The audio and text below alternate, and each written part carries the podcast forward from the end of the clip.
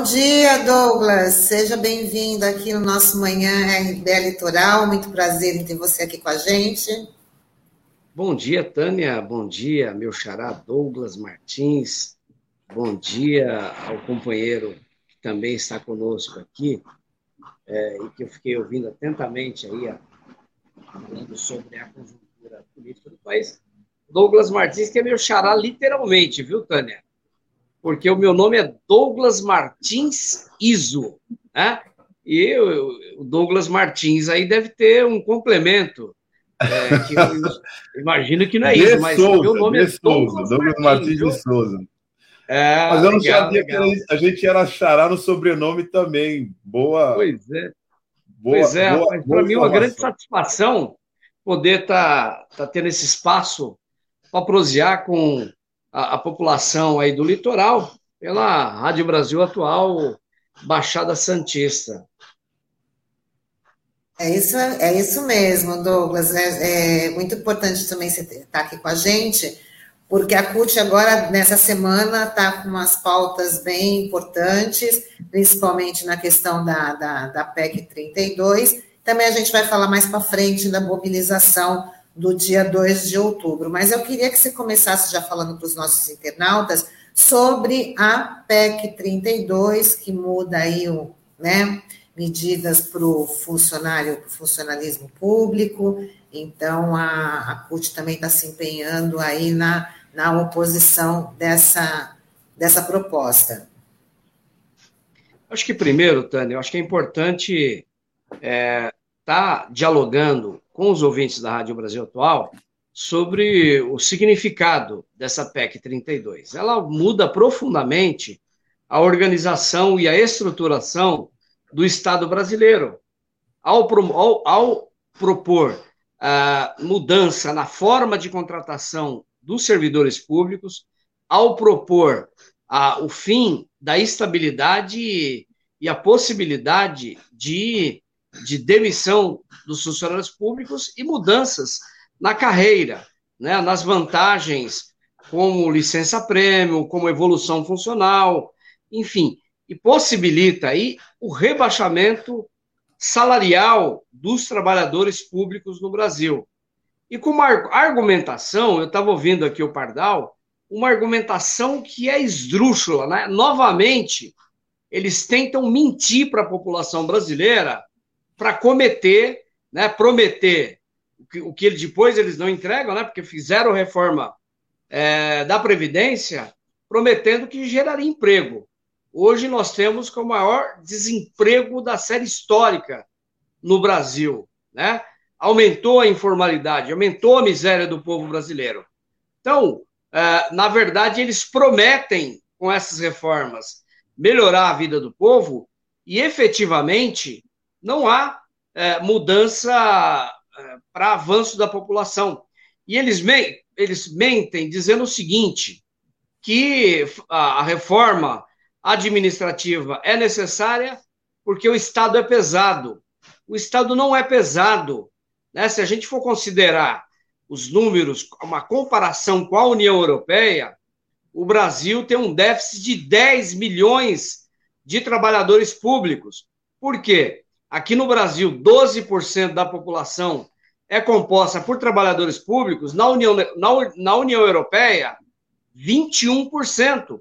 Se a gente for pegar a Dinamarca, que são os países nórdicos, 28%. Então, quando se diz que o servidor é muito pesado, é uma mentira. Na verdade, faltam servidores públicos.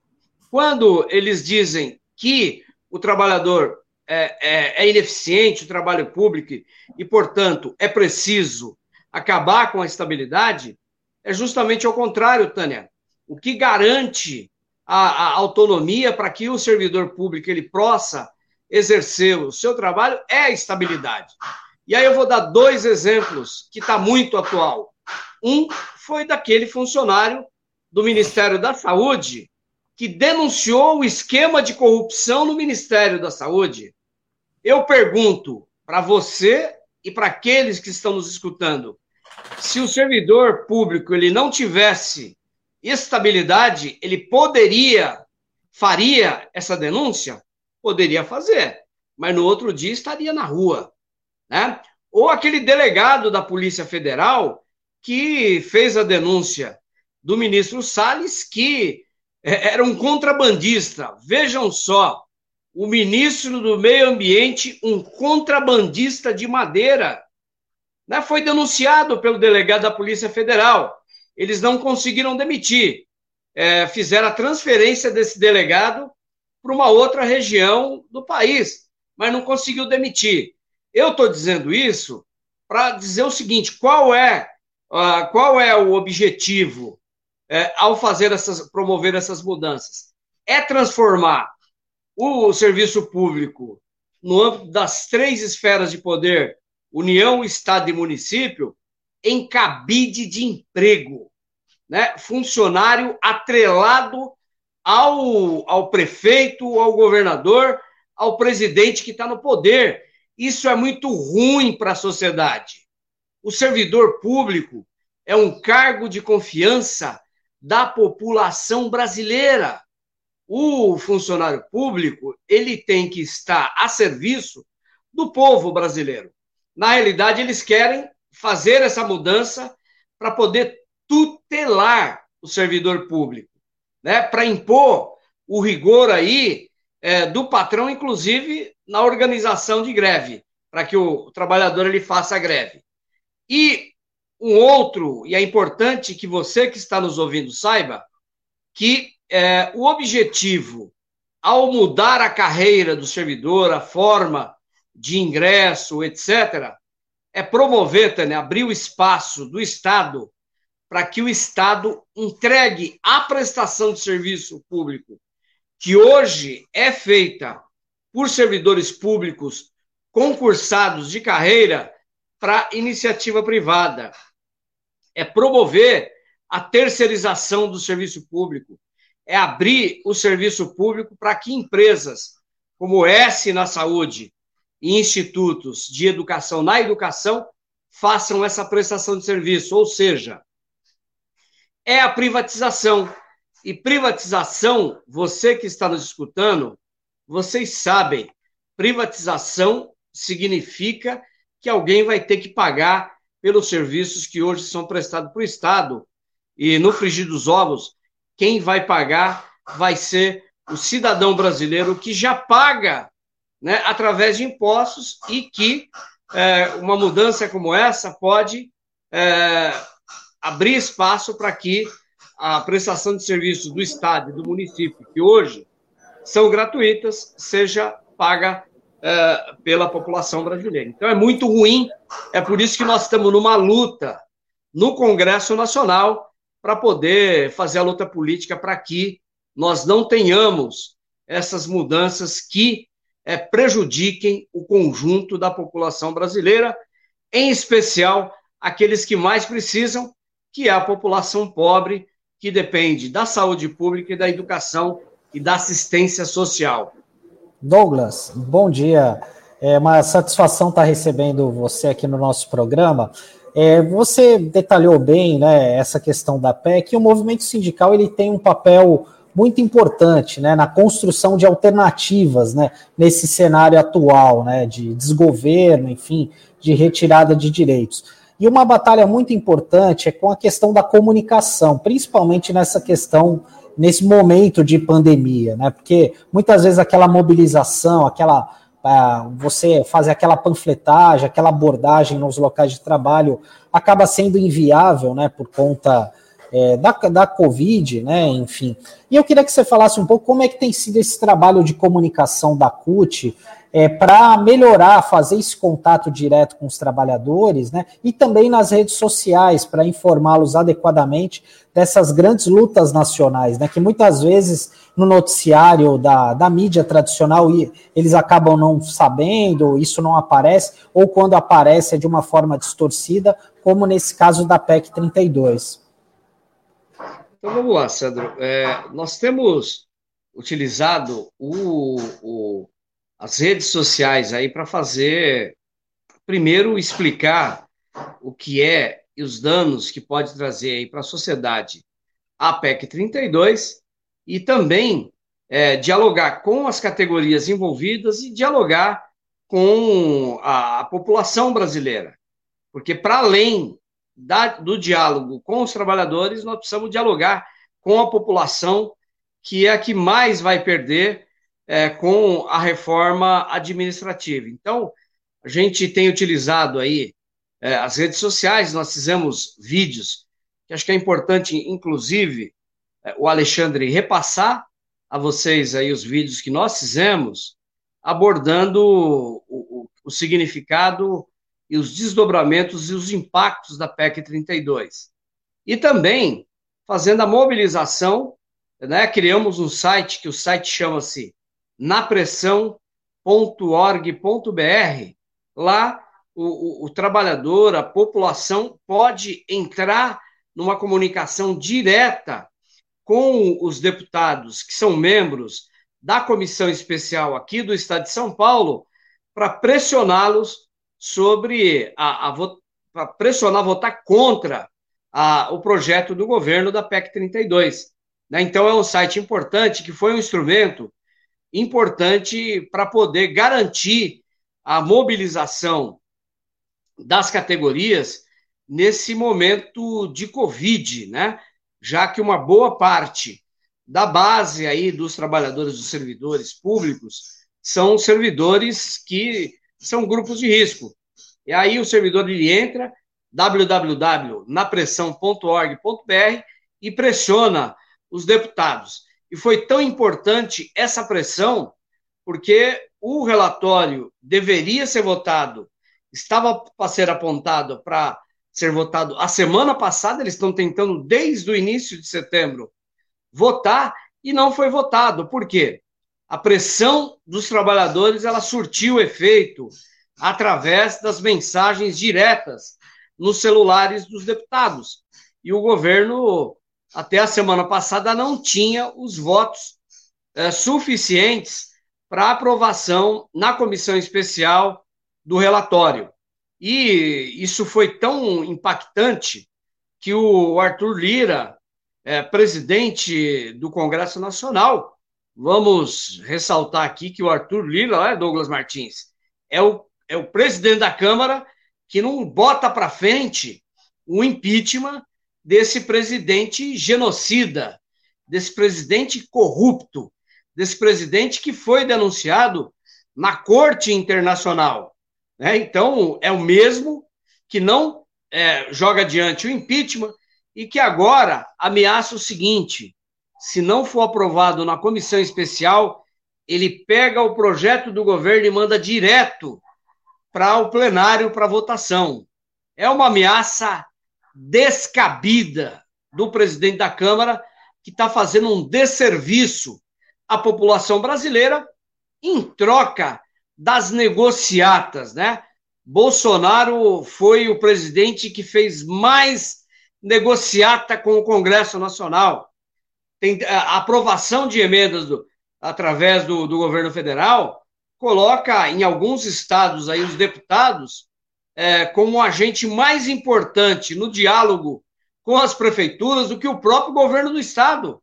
Olha que loucura, né? De quem falou que era da antipolítica que ia fazer uma política diferente, que o Congresso é um Congresso corrupto e que ia fazer algo diferente, mas está fazendo, além de fazer, usar os mesmos instrumentos, está utilizando de forma, né, de, de forma a não garantir projetos para avançar no direito dos trabalhadores brasileiros. Porque é natural o presidente negociar com o Congresso Nacional né, para combater a fome, para combater o desemprego, para promover o desenvolvimento econômico, para promover avanços na educação, mas esse governo ele negocia, ele compra voto para se sustentar no governo. E agora está comprando voto para aprovar uma matéria como essa, que é entregar o Estado brasileiro à iniciativa privada.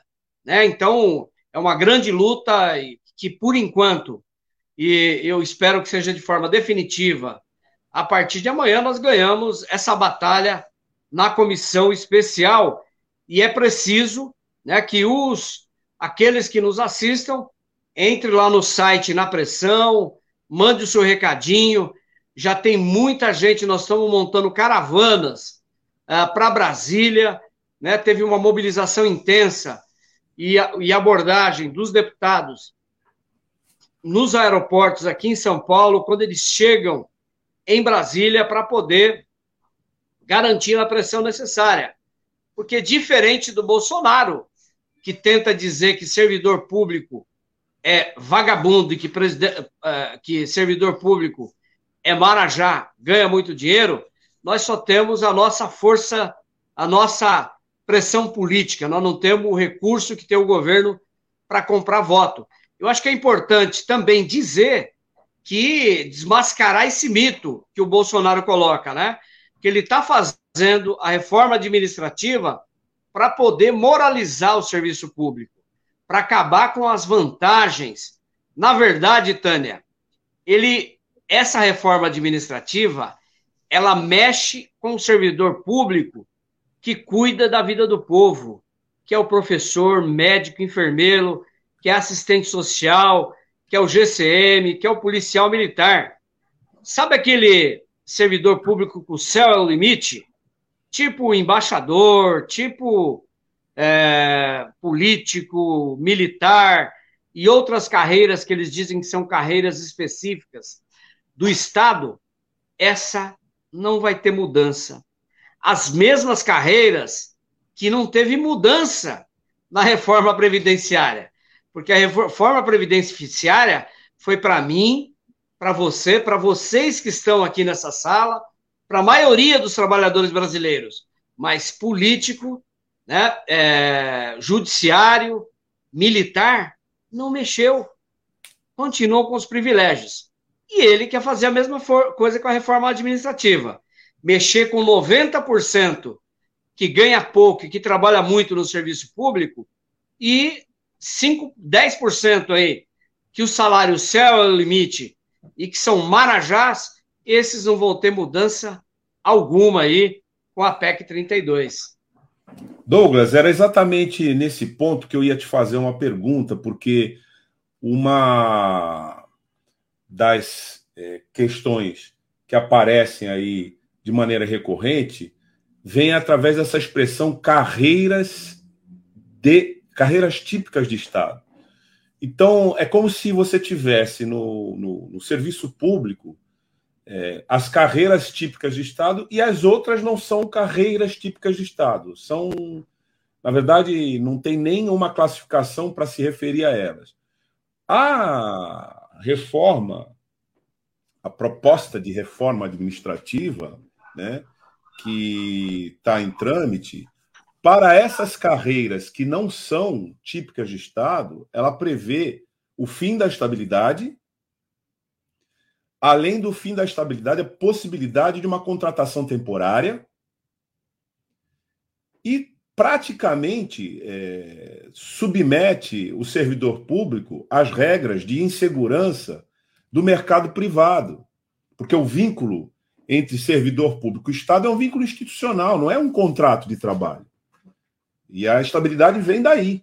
Né? É, é, é, uma vez que ele é aprovado num concurso, que também cairia por terra, porque vai embora o princípio da impessoalidade, o que aconteceria é que ele fica submetido ao atravessador que o coloca no aparelho de Estado e que o retirará. E a gente sabe o que isso significa, particularmente na dinâmica dos processos eleitorais, para a formação de currais, currais eleitorais, através de organizações sociais, etc. Mas é, isso é apresentado para o grande público como uma necessidade, já que existem dentro do Estado carreiras típicas de Estado e carreiras que não têm nenhuma qualificativa e nenhum prestígio para tal. E quer nos parecer, essa é a pergunta, que quem a grande maioria que presta serviço e que responde pela qualidade do serviço público, a grande maioria dos servidores públicos não são esses que estão sendo indicados aí, ou preservados, ou sabe-se lá a que título, considerados como fora da reforma administrativa, que são esses agentes aí das carreiras típicas de Estado. Então, é, professor estaria atingido por isso? Policial estaria atingido por isso? O servidor administrativo estaria atingido por isso? Eu queria que você falasse é, sobre essa distinção e qual é o sentido, aliás, se ela faz sentido, né? É, para quem está nos acompanhando aqui, Douglas. Então vamos lá, Xará. Acho que primeiro explicar o que eles entendem de carreira típica de Estado e os demais. Carreira típica de Estado, eles apontam como carreiras que, pode, que devem ser ocupados cargos por agentes públicos, que não pode ser feito, é, desenvolvido esse trabalho pela iniciativa privada, né? São juízes, são os políticos aí, o, o legislativo, que são as carreiras militares. É um grupo muito pequeno do serviço público e que são justamente as carreiras que, que têm os melhor, maiores benefícios, porque existe uma coisa chamada teto é, salarial da União, da União, que é 30, 37 mil, 38 mil reais, e que essas carreiras muitas vezes superam o teto, né? Porém, essas carreiras, elas estão fora da reforma administrativa. E aí, está fora da reforma administrativa por quê, Douglas?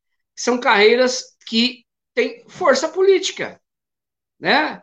São os militares que têm as armas e que são os juízes que têm a careta e a toga aí e que têm um, uma, um tráfico de influência muito grande dentro da, da, da sociedade brasileira, além dos políticos que têm os votos, por exemplo, para aprovar o impeachment do presidente. Você entendeu por que, que estão fora dessa reforma administrativa. Os demais servidores que servem diretamente à população, como professor, o médico, o enfermeiro, policial, assistente social, o, os funcionários aí do judiciário, que são funcionários de carreira, esses são estão dentro da reforma administrativa e que poderão no futuro, se for aprovado, perder aí a estabilidade e a contratação é ser através de um contrato de trabalho que pode ser é, é, de forma prazo determinado ou indeterminado, né? Um concurso de uma forma diferente, um concurso onde o servidor ele entra e ele vai ser efetivado depois de três anos após o período probatório.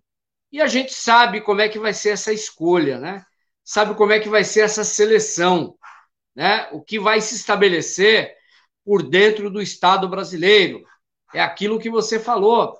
Vai se estabelecer o apadrinhamento do servidor público que vai agir como um agente é, do político de plantão para promover a eleição desses é, do, daqueles que estarão no poder, como acontece hoje, Douglas, nas prefeituras, né, que tem aqueles cargos comissionados. São cargos que realmente que não produz nada para a sociedade. Vive ali, né, é, para promover a política miúda para atender o, o, o, prefeito aí de plantão. Então é isso que eles querem estabelecer para o conjunto dos servidores públicos. Então é, é muito ruim, é muito danoso para o serviço público e muito mais que isso, né? É danoso para a população brasileira, porque como eu já disse anteriormente, o servidor público ele é um funcionário de confiança do contribuinte, do povo brasileiro. Não pode ser. Eh, os governos passam, Tânia, e o servidor ele continua servidor público, ele continua cuidando da vida do povo brasileiro.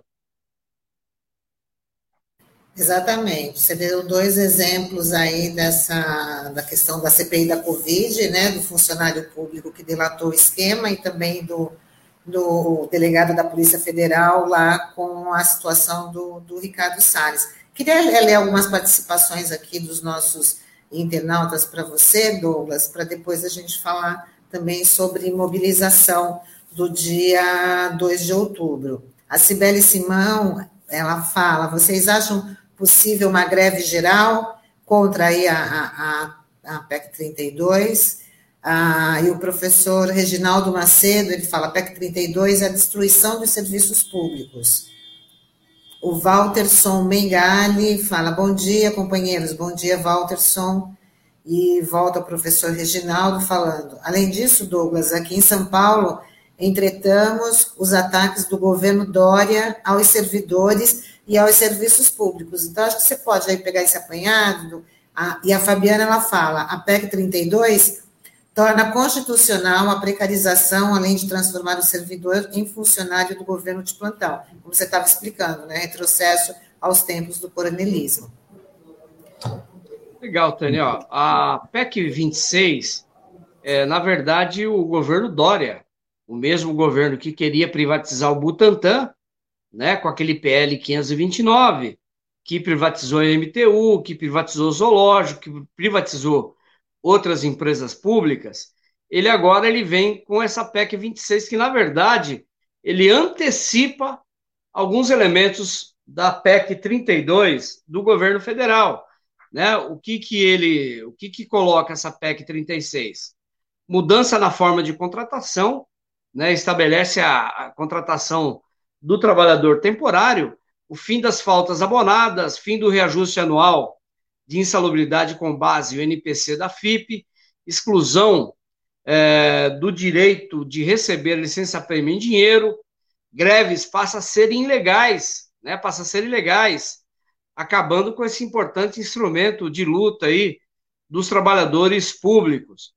E é por isso que amanhã, a partir das 15 horas, tem um ato em frente à Assembleia Legislativa, né, em frente à LESP, ali na rua Bílio Soares, é, em frente à entrada ali do, do, do, do, do exército, ali da PE, do, do comando do exército, nós vamos fazer uma grande manifestação com o conjunto dos servidores públicos.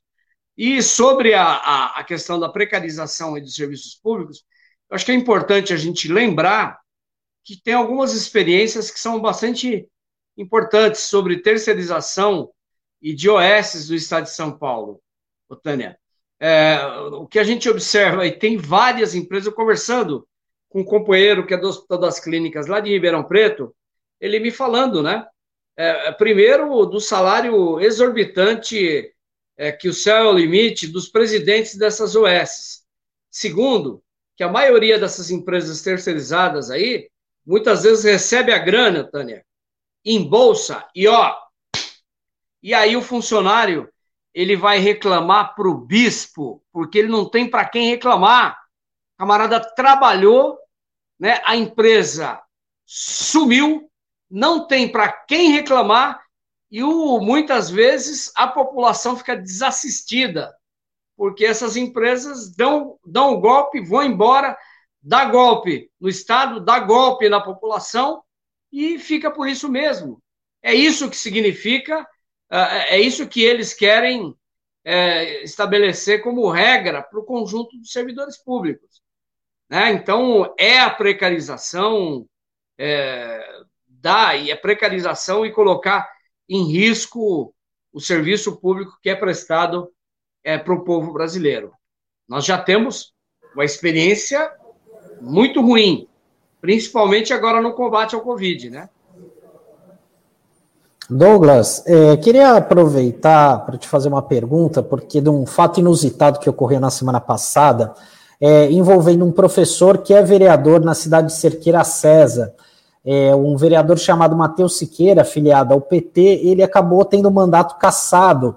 É, e você, como professor, né, é, representante da POSP também, né, atuou na POSP muito, muito tempo, eu queria que você comentasse esse episódio, né? Porque esse vereador ele foi acusado, né, de ter invadido uma unidade escolar, né? Ou seja, ele é vereador, ele tem prerrogativa para isso, para fiscalizar. E como é que você está vendo, assim, como dirigente sindical e, pro, e professor, essa situação envolvendo esse vereador?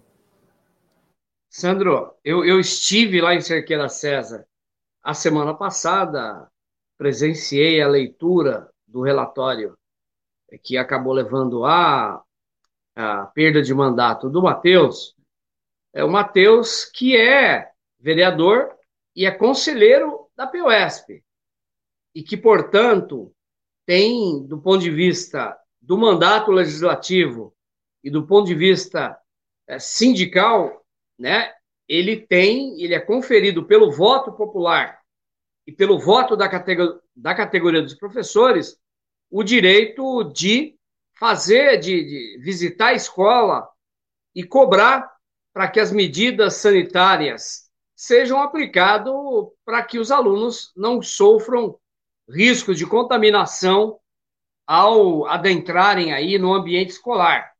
No entanto, né, no entanto, o, o que a gente observou é que houve uma manipulação, uma distorção dos fatos para que transformar uma visita de um vereador sindicalista a uma escola como invasão. São coisas diferentes. Invasão é de para quem é, não tem legitimidade, é um corpo estranho dentro de uma escola. O Matheus é vereador, dirigente sindical e professor. Não é nenhum vagabundo, não é nenhum é, bandido para ser tratado dessa forma. Né? Aliás, estamos invertendo-se a ordem das coisas aqui no Brasil. Nós estamos condenando aqueles que têm feito um trabalho no sentido de garantir as condições para que os estudantes tenham condições de estudar numa escola com álcool em gel, com utilização de máscara e distanciamento.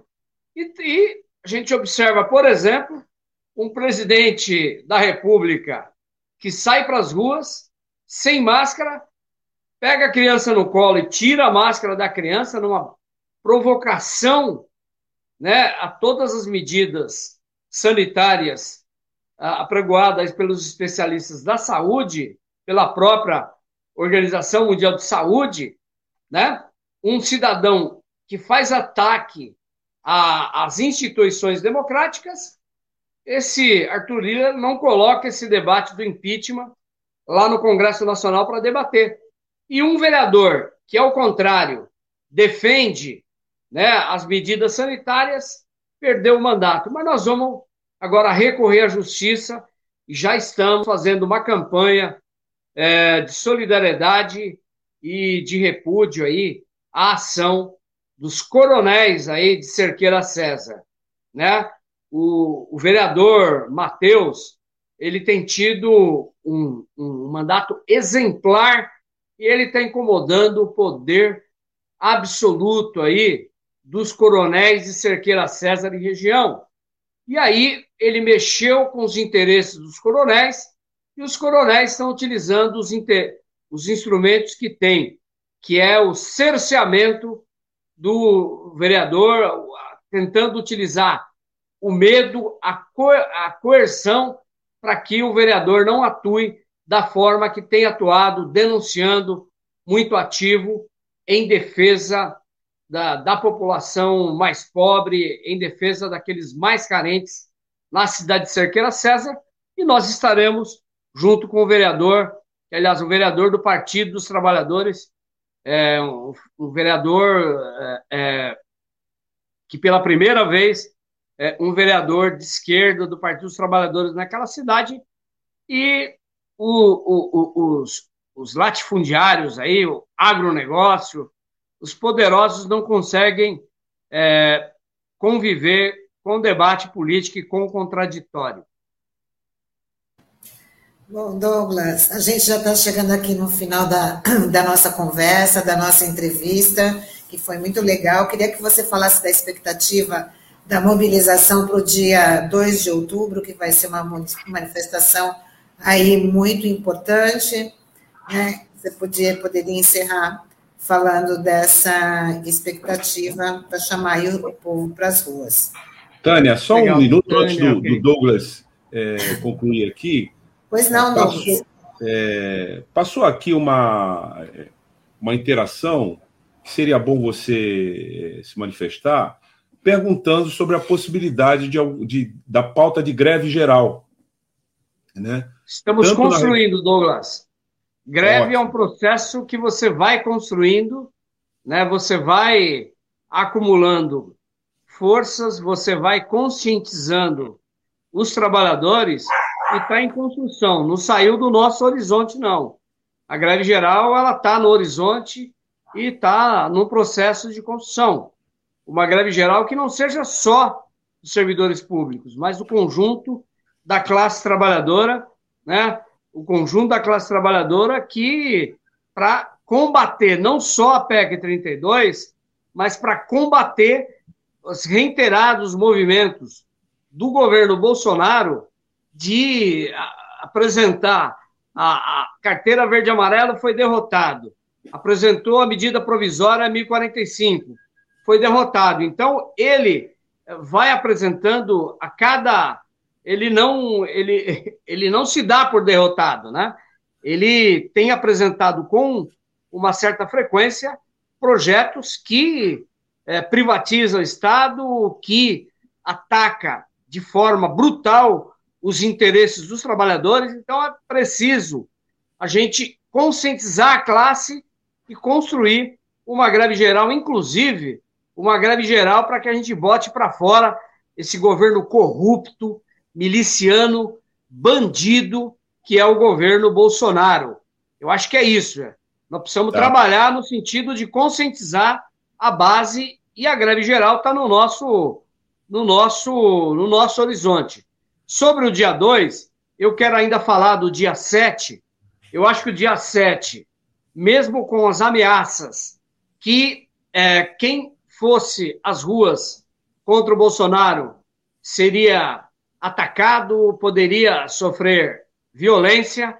Nós fomos para as ruas, né? mesmo com a manobra do Dória de tentar proibir o dia 7 para jogar o nosso movimento para o dia 12, nós conseguimos fazer o dia 7, conseguimos fazer o dia 7 e nós ganhamos, Sandro e companheiros e companheiras,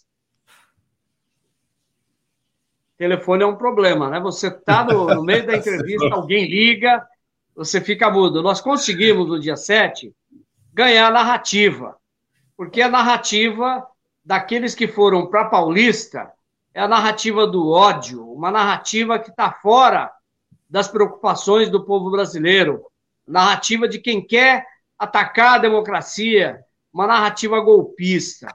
E nós fomos para as ruas e vamos continuar nas ruas dialogando acerca da carestia, nós precisamos debater o desemprego, nós precisamos debater a fome, o desalento do povo brasileiro, o sofrimento daqueles que estão nas ruas e que não têm onde morar nesses dias de muito frio, o desalento daqueles que dependem de cesta básica porque hoje não tem emprego. Foi esse o debate que a gente discutiu no dia 7, grito dos excluídos.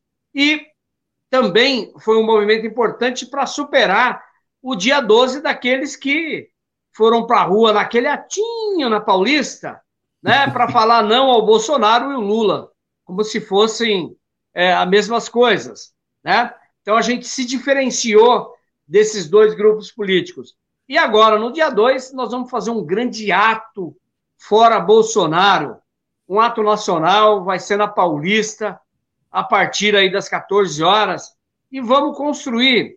É possível que aí em São Paulo, também, que aí em Santos, tenha também o ato fora Bolsonaro, é, em outras praças, e vamos construir esse grande ato para que a gente possa, é, com essa manifestação, jogar pressão sobre o Congresso Nacional para colocar a discussão do impeachment desse presidente genocida. Né? O Brasil, Tânia, ele está, e eu, vocês comentaram hoje cedo, que ele foi abrir a Assembleia Nacional da ONU, a primeira fala é do Brasil, e nós viramos chacota, né? Que é o único presidente no mundo que não tomou vacina. Né? Ele está estabelecendo que o ridículo, né? que, o, que o caricato virou bonito no mundo. Então, nós viramos, motivo de piada desse cidadão. Aliás, ele tem se traduzido por isso, né? É cada, cada movimento caricato que ele fala, faz e polêmico, ajuda a encobrir a realidade de fato que nós passamos aqui, que encobre o debate da fome, do desemprego, uh, do desespero do povo brasileiro e encobre os movimentos que eles fazem para meter a mão no direito dos trabalhadores, como é a PEC 32, como é, o significado da privatização do Correio e de outras empresas públicas importantes é, para o nosso país. Então, acho que era isso. Agradecer a você, Tânia, meu xará Douglas Martins, ao Sandro Tadeu. Nós estamos à disposição aí para entrevista, para construir aí movimento. E, aliás, viu, Douglas, eu tenho um programa que passa aí na Rádio Brasil Atual, aí da Baixada, que é o programa Samba da Resistência.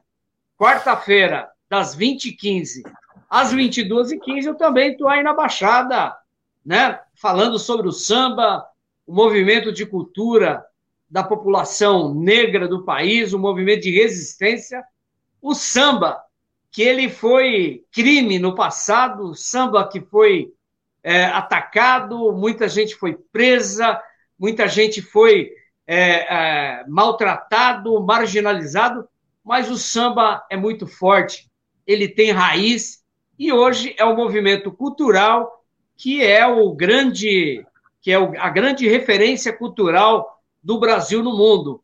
E a classe dominante, os senhores da Casa Grande, esses senhores endinheirados, como naquela aquele almoço do Temer, é o espelho do que é a classe dominante, né? Homens brancos, ricos e que estão de costa para os problemas do Brasil. Eles sempre foram contra as manifestações populares. E o samba é uma manifestação popular que resiste e que é muito forte na sociedade brasileira. E a gente também dialoga a resistência aí através do samba da resistência.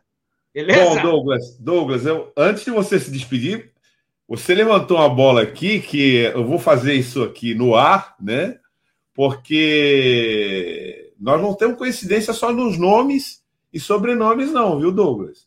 Parece que a gente tem uma frequência, uma coincidência muito maior, porque eu também atuo aqui num grupo de samba de resistência que se chama Esquerdantina, e que trabalha exatamente com a pesquisa né, e, a, e, a, e a divulgação do samba como uma manifestação cultural de resistência do nosso povo, do nosso povo negro, mas principalmente já inscrito né, na, no modo de ser do Brasil e do brasileiro, irreversivelmente. Então, é, nós não vamos nos encontrar só nas frequências, não, né, da internet e tal. Eu vou. É, acho que seria muito interessante a gente se encontrar nesse projeto seu, né, sobre Maravilha. o São. Parabéns, viu? Parabéns. Douglas, eu agora, eu agora, ao vivo aqui, faço o convite, e aí depois a, a, a produção do programa vai entrar em contato contigo para a gente fazer uma prova, trazer é, o, o, seu, o seu projeto para a gente fazer entrevista, porque qual é o objetivo do projeto aí do Samba da Resistência, que um dos projetos é o programa do rádio, né? Um, uma das interfaces. É a gente é, trazer o debate sobre o samba, é, dar espaço aos novos cantores, compositores e grupos e trazer os grandes baluartes. A semana passada, o, o, o, o Xará, nós fizemos a entrevista com o senhor Carlão, o senhor Carlão, que é, é, o último dos grandes baluartes do samba de São Paulo, foi aniversário de 91 anos do senhor Carlão. E nós foi uma entrevista maravilhosa. Então, esse programa, é, graças aqui à Rádio Brasil Atual, a gente, a gente consegue fazer um programa como esse, que no, na nossa rádio não tem jabá, né? É a rádio que toca música que as outras não tocam e a notícia é que as outras não dão. E aí, Exatamente. esse projeto é, que, que você desenvolve na Baixada Santista, vamos fazer uma, uma prosa lá no Samba da Resistência. Muito bom.